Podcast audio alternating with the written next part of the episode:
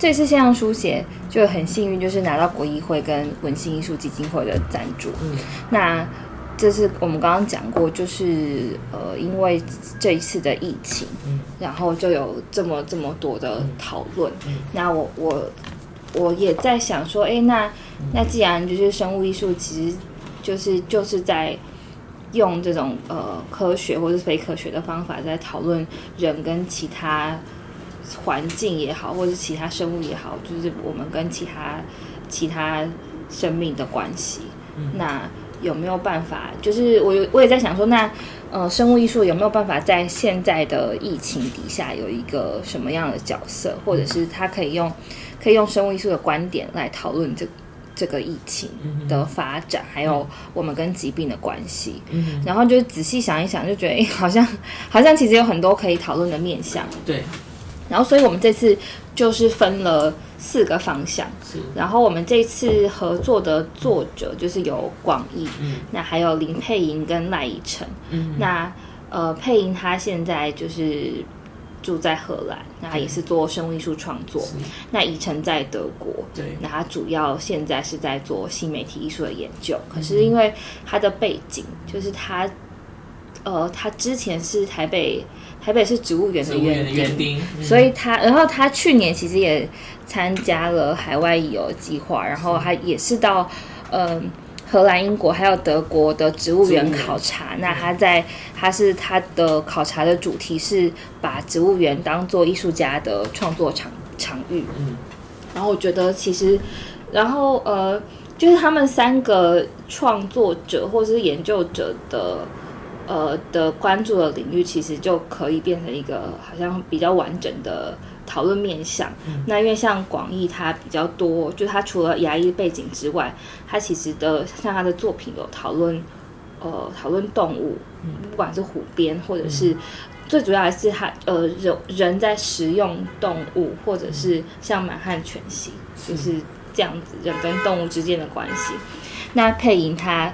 他比较多的创作是跟病毒或者是微生物当做创作的美材，那以成又是植物，是，所以我就想说，哎，那其实可以用他们三个人的视角来看，嗯、就是来回应现在疫情的发展。嗯，那我就还是会用就是呃艺术史或者是艺术发展的视野来做一个比较导论式的观察，嗯嗯，然后另外我会跟那个 Florian Kramer 合写一篇文章。嗯、那 Florian 是我去年呃参加海外艺友计划认识的呃的一个学者，那他也是做新媒体艺术的呃理论的研究，那所以他其实一开始最早。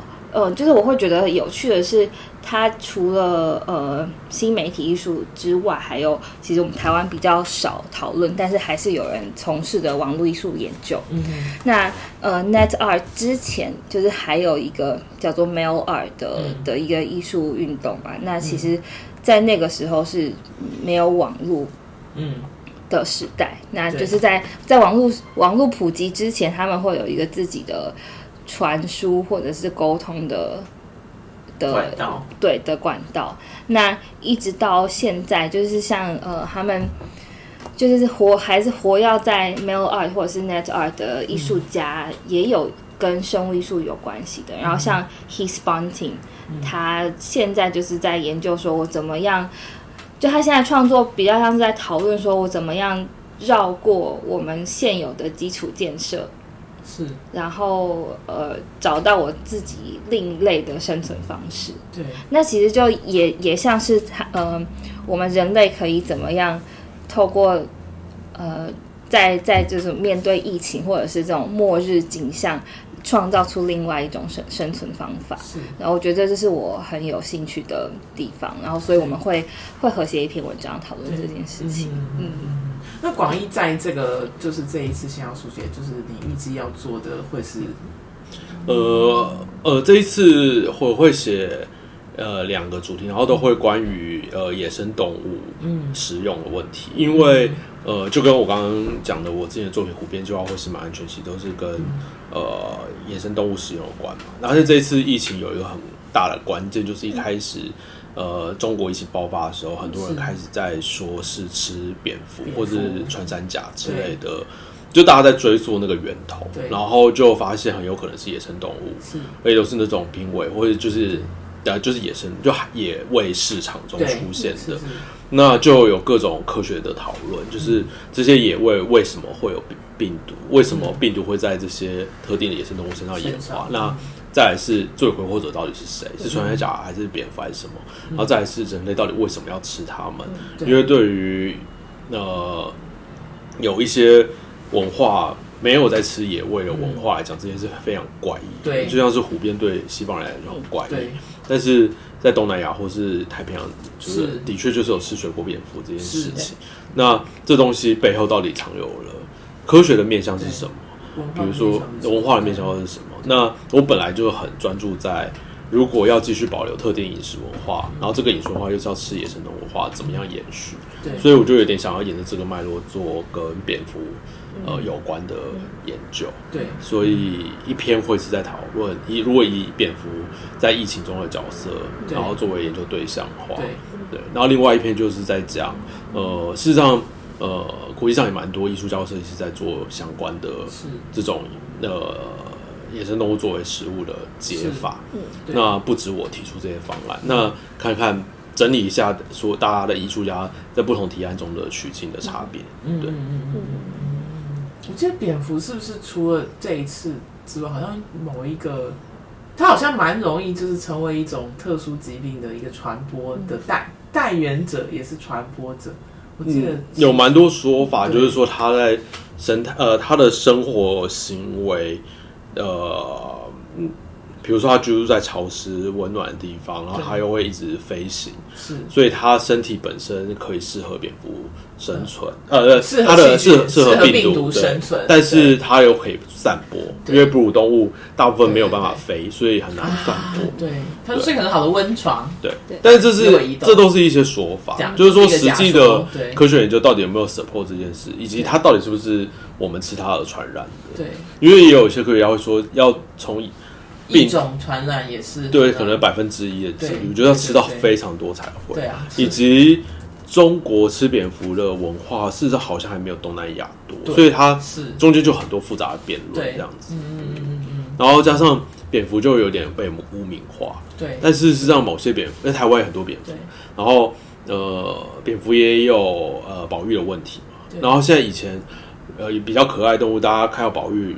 呃，很好做教育推广，然后大家就可以呃遇到这些野生动物就送急救东西。但现在看到蝙蝠这种好像带有病毒，然后如果你在家里附近，对，对你就很想扑杀它，你就想看到蟑螂的感觉。对，那但是它如果有保育问题，岂不就很尴尬。对，就一体两面很尴尬。你到底要送它还是要杀它？对，要救它还是杀它？所以我就想说，最近双年展这么多都在讨论人与动物关系。那当如果一个动物它威胁到你生命，那你到底你真的能够从它的角度想吗？对啊，就是就又再回到那个伦理的角度，到底是你的性命重要，还是动物的性命优先？这件事情的确蛮值得去讨论。所以，我就会有这几个面向，这样子。嗯，很期待。对，然后像宜城的宜城准备写的内容，我觉得也很有趣，因为像呃，我们从三月十八号开始封关嘛，对，那那现在其实不管是台湾或者是像欧盟也是，就是你如果没有。呃，欧盟的居留权的话，你是不能够入境的。对。然后台湾是现在是呃本国人才能入境，也是除非你有例外状况，签证或者什么有的。对对，有一些规定。对对对。然后宜晨就会把这种外国人呃当做呃，他会把外国人当做外来种的一个的的一种隐喻，然后再讨论呃。比如说，私人土地上对杂草还有害虫的防治，其实跟这个这个概念是一样的。嗯、一样的对，对，然后还也会从这个方面、这个方向延伸。对对。嗯嗯嗯。那配音会做做细菌？那配音他写的反而是就是呃，在国际生物艺术家之间，他们其实形成了一个线上的网络，一个线上的社群。社群。嗯、然后呃，包含。因为其实我后来发现很有趣的是，生物艺术展览很难，呃，就是很难透过就是在我们现在呃移动都很有限的条件底下，其实做展览是做，尤其是做生物艺术展览是有难度的。对，是，对，没错，对啊。然后它不像是。它不像是比较传统一点美材，比如说我挂画，对啊，艺术家不用到现场。然后我如果是录像作品，我只要档案传上去，传上去就好。对，然后很多呃比较嗯比较高，不能说高技术，比如说我我就是需要培养一个是、啊、一个菌种，对，那那现在的确就是有困难。对。那他会主要会讨论，嗯，他观察到，尤其他也，他就也是这个社群的一份子，那是看现在生物艺术家怎么样应应或者怎么样面对现在的挑战，对。对。对，我觉得，因为我我不知道，因为我之前也是看，然后我觉得，就像你说，传统美材，它可能在这样的时代，它有一些可以因应的方式，我搞一些三 D 什么之类，但是它就是等于是说，你把所谓的实体空间转去一个虚拟空间。嗯。但我觉得生物艺术还蛮多作品，它是可能，如果说它局限在狭义的美材上使用的是生命体的话，它其实更讲究是那个时间跟，呃，不论是是否有观众的介入，它有很多变化是没有办法被复制，甚至被去。取代我，我不知道这个挑战该怎么办。嗯嗯，对，就比如说你是，比如说你还是搞不好，我不知道有些可能用一个 live cam 之类的，嗯、然后观察，但是他就少了一个观众去介入，然后去改变那个空间，嗯、就是他的那个计划执行的那个当下的那个状态。嗯、对啊，就我觉得这个挑战应该挺艰巨的。嗯、对啊，嗯，对，我们的。计划大概就会是这样，然后我们现在就是还在各自发展的阶段。对，所以预计什么时候要写完？呃，大概明年三月之前，就是大家会陆续写完，嗯、然后我们会后续会翻译，然后出版。嗯嗯嗯。我其实刚刚就想要讲，我觉得好像今天没有讲到那个伦理，因为其实这个算是我一直在讨想思考生物艺术这件事情。就想到刚刚广义有讲到，就到底是人比较重要，还是其他物种？就是这个就回到那个伦理问题，就是你在创作过程中有没有常遇到这样子的挑战，或者是嗯思考的？会，就是呃，举例来说，呃，我最。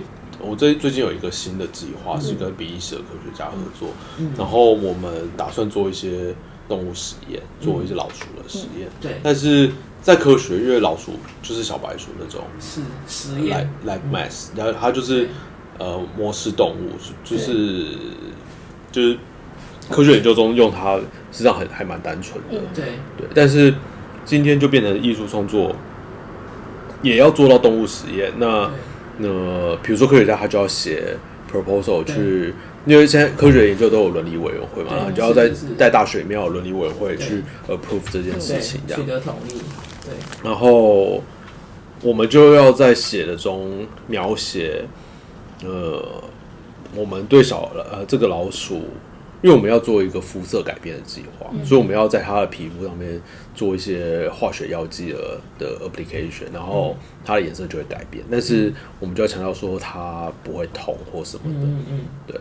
但是这件事又很有趣，因为他是这个科学家是做皮肤癌研究的，嗯，所以他在做他的研究的时候，他们常常是要测试那个药物有没有对癌症有没有用，他会先让小白鼠长癌症，对，然后再去测试药物，嗯。但是科学研究这样好像就可以。对，但是艺术好像不是这，这没有完成什么事情。这边就这边就有一个 question mark，就是我可以让我做艺术，我可以让小白鼠得癌症吗？对，对。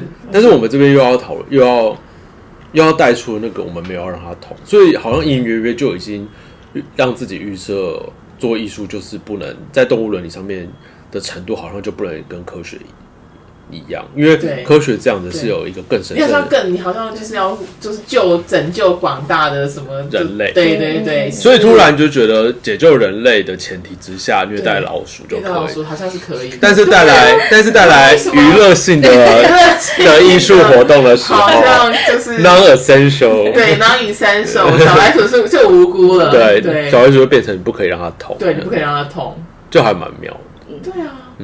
就不可以让，就是你要必须婆婆首先说，这个小白鼠并不会受到任何的委屈。对对。但是本现在在科学界本身动物实验很敏感，对所以那个时候我们要做的时候，他们的科学部门的一些人就会说，嗯，这样子。再想一下，但我们就会讲说，哦，他不会同什么什么的。对。但他自己哦，我记得那时候，呃，因为我们这个 program 就是它有一个文化机构在媒合我跟科学家，对。所以那这个机构他当初也安排了一些参访活动，所以我就去参访。那参访过程中，他们就在拍一个纪录片，就是当做 promotion。然后拍的过程中，就有那个一些对谈，然后就聊到动物实验什么的。然后后来那个那个大学那边就说：“哎、欸，那个动物实验那段会剪掉，因为他就是不想要，哦、很害怕，不想要带来不必要的麻烦。”对对。可是一定会有，对，你一直就是他就是一个白手套的概念，就是。嗯就算你不放，大家都知道你有在做啊，啊只是不想要有一个对，对。但我觉得这件事的确很敏感啦。嗯、我觉得就是就是这个，但我觉得这个方面就很亚洲哎、欸，就是他有点相愿的，说、嗯、哎、欸，你不要把我有时候觉得好的地方，我觉得比利时有时候蛮亚洲的，对啊，自己的感觉。这个方法很亚洲哎、欸，就是好像要欲盖弥彰，但就算你不说，大家也都知道你们在弄白老鼠。对，这样。天哪，好好神奇哦！这是一个非常有趣的经验。嗯嗯。那我们还没做，明年打算做。明年打算做，其实蛮刺激的，不知道到底有没有办法做，因为比利时现在也是疫情很严重啊。对，就变成你要到比利时去。对。哇，真的，我觉得疫情真的好 烦哦。因为我是，我不知道，其实我今天在要录前好像到，就是我看我提纲就问说，就是要不要讲一些疫情。那你知道，你知道疫情到我有时，我不知道我那天就是看那个，我忘记是谁，吴权人，他就发了一篇说，现在看到疫情的东西，我真的没有看，就先就已经。豆端对，就是很烦，到底要不要看？但是我觉得现在已经到了一个，就它已经变成一个常态，我已经不得不所有的事情都必须得在一个，没错，就是这现在就是会变成这样来去考虑，对，已经变得我已经就是稍微已经接受它，就好像是。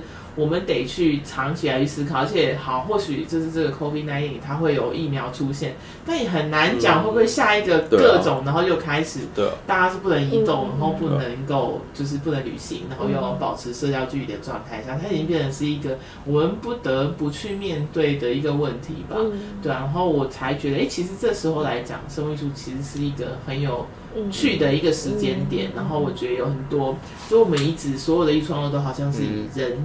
放在一个很优先的角度去想，他一直都没有被去挑战，就是到底人就这么重要吗？就是你都是在一个人为本的一个状态去思考，你其实没有去讨论到很多人跟其他物种、其他环境的生存权是被去考虑的一个状态。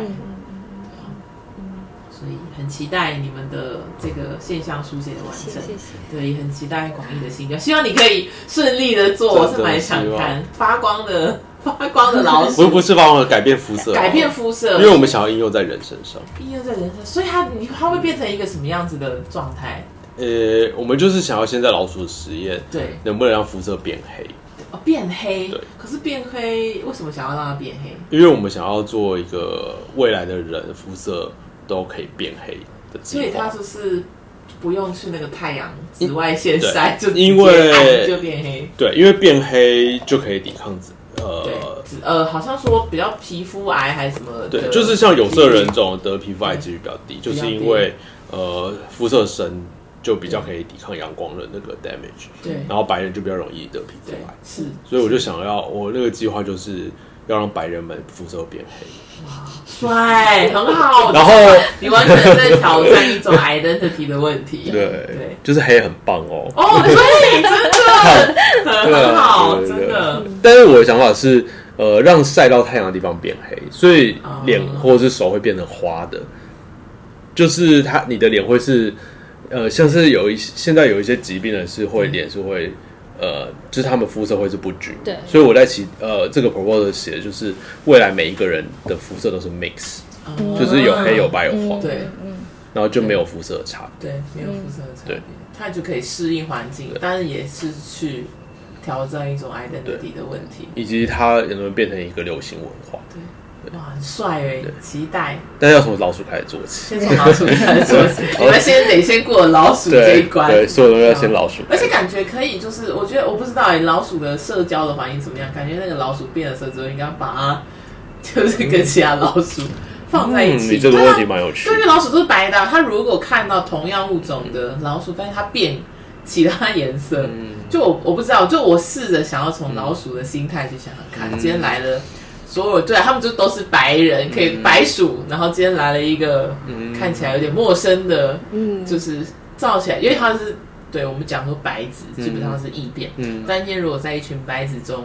就白白鼠中，嗯、他发现有异变，他会怎么样子？嗯，嗯。我觉得这好像可，可是可是动物之间会有这种文化的文化差异的意识吗？我觉得会有诶、欸，呃，我我当然不知道老鼠有没有，嗯、但是比如说其他哺乳类会有，像海豚、嗯、或者狮子，其实他们是会有，狮、嗯、子、老虎都是有。你看，如果养三只猫，你看他们互动就知道，哦、有时候也会两只排挤一只啊，对，是。因为广义也就是讲到动物社交，广义也做过一个，就是帮宠物设计的交友软件。我知道你不是有做过那个的 动物的 狗狗的 dating？对对对对对，那个蛮好奇的。那个到时候我我还没有，我我就看了影片，都觉得好可爱哦，但是不太知道是怎么样子那个运作的。呃，实际上就是。先有一个前提，就是假设动物也有性的需求，对，那主人应该怎么应对这一切？然后做了一大堆的情节的设计，对，比如说要先有狗的保险套啊，或者什么，然后要有交友软体啊，然后主人要帮忙。呃，帮他们约炮啊，对对对，然后约炮万一有感情的话，那如果他们要 long term relationship 要怎么办？哦，啊，所以要设计一个居住的 community 啊，对，就是一系列的哦，对，帅。我我看到你还有画的这种，好像就是猫还是可以经过那个管道，就是他万一就是他要去找他的女朋友或男朋友的时候，或者是他的伴侣的时候，他可以经过那个管道，蛮帅的耶，对。很酷，所以你的创作真的是面向非常的广，但我觉得也是有趣，就是你具有多种身份，所以你在思考的东的东西，思考一个不能说是议题，而是说你在就是发想的时候，就是你可以从很多面向来去去触及到很多可能一般人想不到的地方。我觉得真的很厉害。那那个计划也是国美馆 support 的。对。对，其实我后来就是也是题外话，就是我后来有动用我的私心，因为我就。我我刚刚讲，我就是在呃，就是负责呃台湾艺术家海外驻站计划嘛。嗯、那因为每其实合作机构就是我们负责的，就是我们承办人要去谈的。对。那我觉得就其实国美馆也给承办人很大的空间。是。那我就是各方面评估，就是我我就想说，我想要。因为因为好像呃可以合作的机构就是那那就是就是那些嘛，那后来也就几年之后就觉得，那能不能试试看跟比较偏向生物艺术创作或者是研究的机构合作，所以我我那时候就找找到就是跟跟那个 Vox Society 合作，对，对然后广义跟配都都到那个 Vox Society 驻村。嗯嗯嗯嗯嗯所以是那时候是多长一段时间去的时间？就是八到十周。八到十周。其实现在还有就是每年的，应该是每年年初会增减，大概三四月那时候是对，然后是暑假的时候会会到国外驻村。对，嗯嗯嗯嗯对。所以那个就是是你在那边的时候发生。我在 Fact 在利物浦在 Fact 做，对对嗯嗯蛮有趣的。对我看了影片，觉得哎好可爱。蛮对，我觉得没有错，的确，对啊，就是狗狗也会有这个需求，其他物种，对，如果那个时候很多辩论的，嗯、因为那个时候有人上一些英国新闻什么，嗯、然后就有酸民在下面就会回说什么狗做爱一点都不爽什么的，尤其是就是他们从 他们就说母狗实际上在做爱过程中就是痛苦这样子，嗯、然后他就说你为什么要这样子鼓励，就是公狗强暴母狗？对，但是他他可以举证说，为什么母狗在做这件事情是不愉悦的？他好像就是说，因为他们的生殖器是进去就会卡住，嗯，然后就是 anyway，他反正他就是有一些论述这样子。但是不管怎么样的论述，因为你真的不是狗，对，因为你真的你真的不知道他爽不爽，对啊，你怎么知道他搞不好对啊 BDSM 的爱好者？对，我觉得你应该这样讲，你应该其实要有一个。动动物的量表，就是说，就是你要问他开心吗？就是你不开心，就是我觉得这个又是很他的想法，也让我觉得他是一个很人先为主，以人来去思考，他其实就是只是为了满足他的价值观，然后来去做这样子的所谓的辩论。嗯，今天你还没来之前，我就跟怡婷讲，因为我那天有一个朋友来，然后他就说他去看了那个深山，嗯，就是那个推测设计这件事情。然后他因为他是设计设计，对，他是念工业设计的背景。然后他就说，他很想要问我，就是当代艺术的人怎么去看，就是这一个展览。我也想知道啊，对，你怎么看？我先说我没有看，你有看吗？我没有看。我也想知道你们怎么看这个展。我我没有怎么看，但是我先讲，我现在问到，我觉得这可以独立录一集。对，我就想说这个要 还是你晚上？我觉得这个要独立录一集。你晚上有空？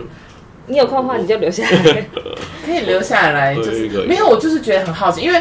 我就是因为我我我没有去看那个展览，嗯、因为我觉得它可能就是个设计展，嗯、然后我就没有想那么多。然后是我那个朋友，他是设计背景的人，嗯、然后他说他去录了，他去看那个展览之后，嗯、他说他觉得这个很像，他说这个东西想要做的事情跟当代艺术很像哎、欸。嗯、然后我想，因为我没有去看那个展览，我没有办法做什么 comment。然后他就是因为他是设计背景，所以他就是他就一直都是在设计领域，虽然也会看艺术展览，但是我觉得就是我觉得好像艺术跟设计有时候在某一些状态是还。蛮壁垒分明的，嗯、然后我就说我没有去看的展，他跟我讲的时候就是最后一天，我说已经来不及，你问我有什么感想，我也没办法给你 comment。然后只是他给我看那个书，然后还有他跟我讲就推特设计要讲的东西，我就说哎、欸，这个其实跟当代艺术有些时候他想要艺术来去，就是你就像你刚刚讲的，其实当代艺术很多时候他是把很多议题可以做到很 extreme，然后去挑战，不论是现有的价值观或者是社会体系的东西去，或者是议题来去讲，然后。就是我就觉得，哎、欸，其实他在做的东西，其实跟当代艺术很试图想要做的东西很像。这、嗯、是我听到的，就是他他就是那天晚上，那天我们就结束了这样子的对话。然后后来就我发现，我一个朋友是那个凤甲的 Zoe，Zoe 也去看那个展览，我就觉得蛮妙，就是就是嗯艺术背景怎么会去看这个展？然后他就说他是认识。就是好像是呃，可能是策展团队的可能关系者之类的。嗯、然后我就说，那你觉得怎么样？但是我觉得，你知道，我们是可能作为他是美术馆，嗯、我们有当过美术馆，就会很去很去去想，就是这个展览的 finishing 到底、嗯、或者 display 这个东西到底好不好？那、嗯、他当然就是，我就说，他就说，对啊，就是你跟龚宝瑞的作品都有在这里面。嗯、然后他开始挑剔，就是那个展陈的那个方式，嗯、就觉得有点可惜，就是。嗯其实作品可以讲了很多，但是它还是被去局局限在一种 display 设计的 display 的方。我没有去看，就是这是我听到的两个那个那个专案。然后我看到，想要就是很想要问问你参加这个展览的感觉，跟你的想法是什么？参加这个展览，嗯，因为我还蛮习惯作品，有时候会在设计的展览，有时候会在艺术的展览。然后因为设计展览，它就会有一些它的。那个做法，对，然后深山它又是平面设计是。为主的，所以它以前也是蛮实际上是比较视觉是设计的展示，然后这个设计又有很多物件，所以我觉得对他们来讲也是比较新。然后，嗯，好像也不一定能这样讲，但是我觉得他的那个展示手法还蛮就是，嗯，呃。要说很设计嘛，实际上也蛮，也不是每个设计的展览都是这样，嗯、就是这是他们的做法。对。对，然后，嗯，我自己是我自己很个人的态度是蛮弹性的，嗯嗯，嗯。因为我知道不同领域他们会有一些不同展示作品的方式，对，反正就是 follow 他们的策展的方式，然后看我作品怎么样跟他。翻印进去，然后调整成一个他们习惯阅读的方式。对。然后，如果他们觉得这样是好阅读的，然后我这边倒是很很弹性。对。对。所以我自己是蛮弹性，但是，然后我就觉得这个艺术跟设计互相的交流还蛮有趣的，因为，嗯，设计就像你讲的嘛，你设计师朋友，比如说如果他产品设计的话，平面他也会去看。北美馆看个展览啊，然后有时候服装设计师也会看，因为看一幅画，然后设计了一一整个系一整个一季的衣服，就是那个灵感有时候是交错的嘛。然后我觉得有趣的在推测设计这件事，像我最近呃我的作品就《湖边计划》被一个呃乌特勒支大学的做艺术史研究写成呃一篇文章，然后在。以我的作品当做例子，在谈那个呃，speculative design，就是推测设计在艺术史，嗯，是的的的这个议题。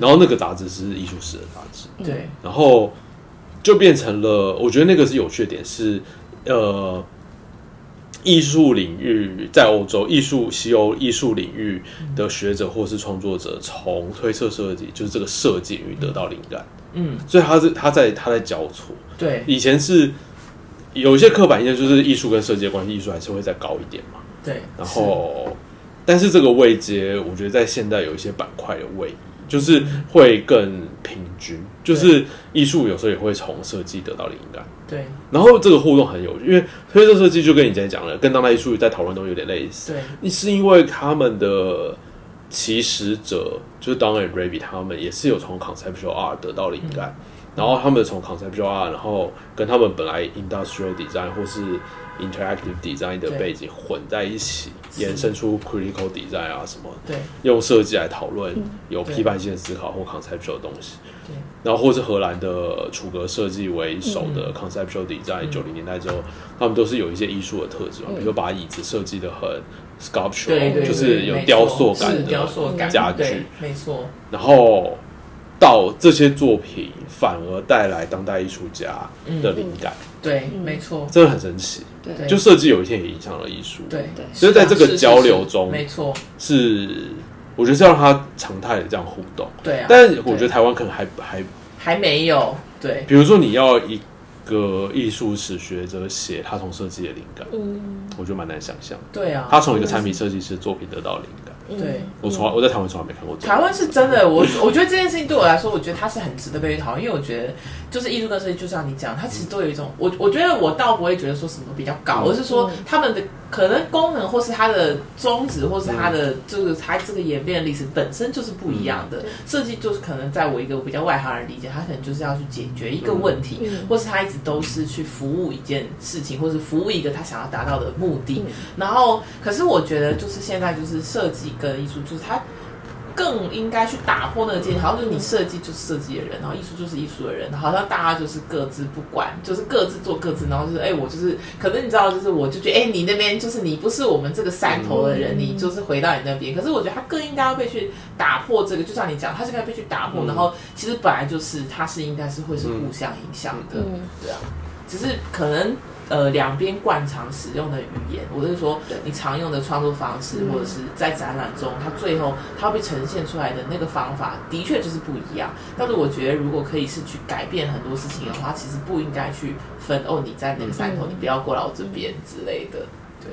那我觉得我自己的感觉，台湾的有很丰沛的批判性，以及有一点保护主义。对，就是还是会。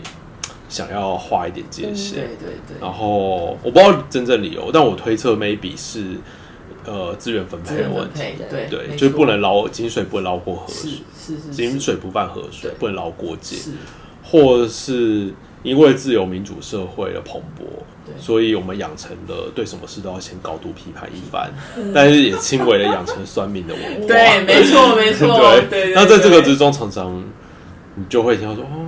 那个设计不就做美美，然后展览有没有深度，然后设计也会说哦，当代艺术做论述写一堆要，那么丑。那么丑，就是很常这种互相的批判，我很常听到，因为我都是很穿梭在两边，我有时候会间接听到，间接听到，因为设计师就会觉得当代艺术展览有些真的是丑爆了，为什么真的不做再美一点？但是当代艺术可能就会想说，那就媚沦为媚俗啊，或是那就是你知道就会开始听到这种，是是是，然后如果要做很挑衅、很极限、很批判，那有时候它就不能是美啊。当代艺术没有的，都已经没有在美的，对啊，美是什么九什么什么几零年代的的讨论议题，然后就会。这样子，然后，然后就会说哈，你看做那么设计展做那么肤浅，对，找找网红，然后拍拍影片这样子，然后就会听到这种，对。但是，对，但我在国外的感觉就是，反而是另外一种，就是会是很正向，互相得到的。对，对啊，对啊，应该是良性，我觉得不能说，就是应该是互相良性竞争，然后。怎么样可以做得更好？然后我觉得，不论是哪一个领域的人在讨论议题，他只要对你的研究或是你的创作是有帮助，你不必要就是诋毁他。就我觉得倒是，我就是说，就是应该是彼此互相成长，这件事情才会是一个很好的事情。对，但是我自己也在讲说，就我也蛮认同你说的，可能就是这个是资源有限。但我觉得有时候我也在想说，就是你当然是说，就是这又回到。最早去讲说，哎，你为什么要去念艺术学院？说你其实都是希望就是得到，就是当然是你从向一个老师或者想着学院去学习。但是某种程度，我觉得或多或少都有一种，就是你进入一个帮派的感觉，你得到这个帮派的资源，大家之后你出了社会，大家看到哦，你是我们这个学校毕业，就有你就是我们这个帮众的，就是你是我们的血统，就是他自然而然可以得到资源的几率或许比较大。但有时候我也在想，是不是因为就是呃。呃，不同领域的人，其实他没有，就我说设计跟艺术的领域，他其实都没有一个很好的机会可以好好坐下来谈，嗯、对，所以就会像你是穿梭两边，嗯、所以你就可以比较知道两边的声音。嗯、但有些人可能他就是说，我就在我自己的山头活得好好，我不需要去听别人的声音。嗯、可是我觉得对整体来说，我觉得他是有一点可惜的状态，嗯、对啊，嗯，妙妙的。很多，我就很好奇，我实在太好奇，因为就那个那个朋友，他就是因为他是设计领域的，嗯、然后他带来这个疑问来问我，我突然就有点不知道怎么回答他。嗯、对我就说，可是我的心态就觉得那也很好啊，就是蛮好的。嗯、你也看到，这是很多层次，因为推特设计在台湾还不一定被所有设计领域的人认可，对，所以他 maybe 是想要听到你说他不好。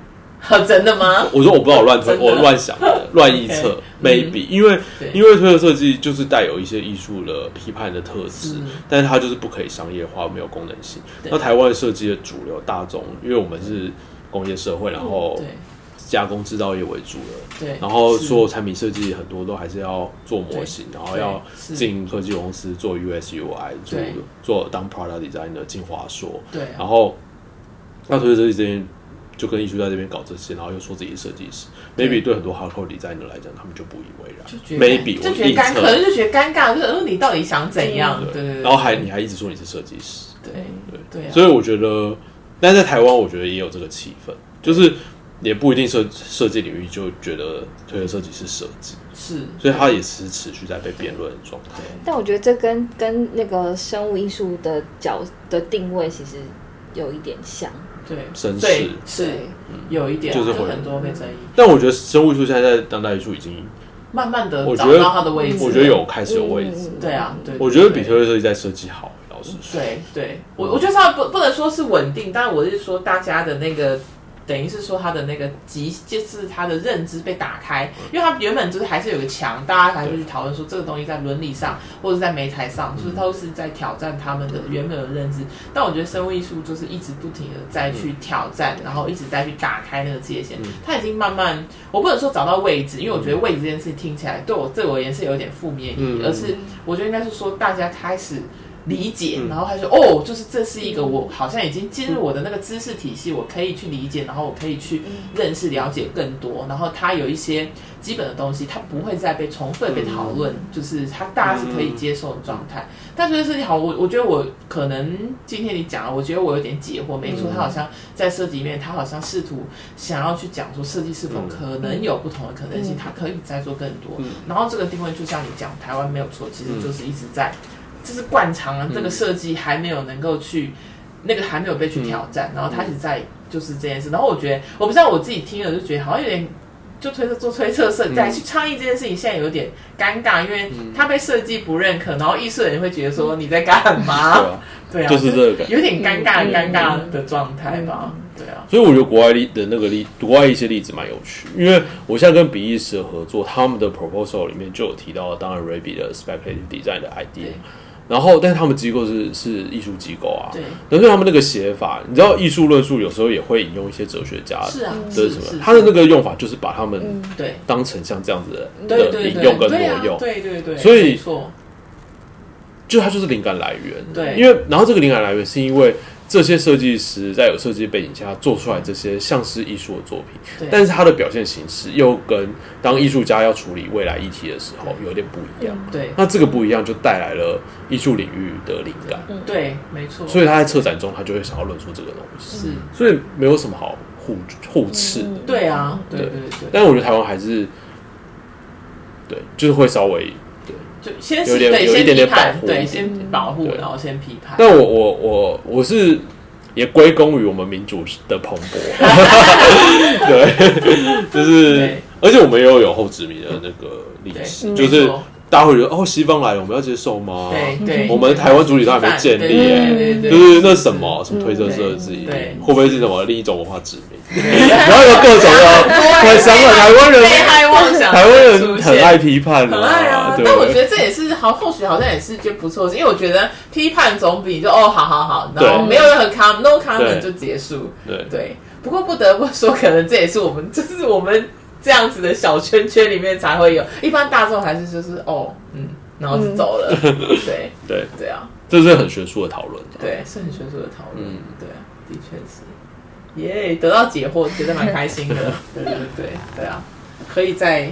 可以再另外，我觉得感觉可以再聊一下。就是我觉得要找一个真正找一个，对对对对对，好，我就找我那个朋友。因为我们现在缺乏一个真正的 product designer 坐在这边讨论，对对，你就会听到他们真心讲。我想要，对呀，我就还挺想要。好好，我来就是来约一个，对对对，来约一个，对对。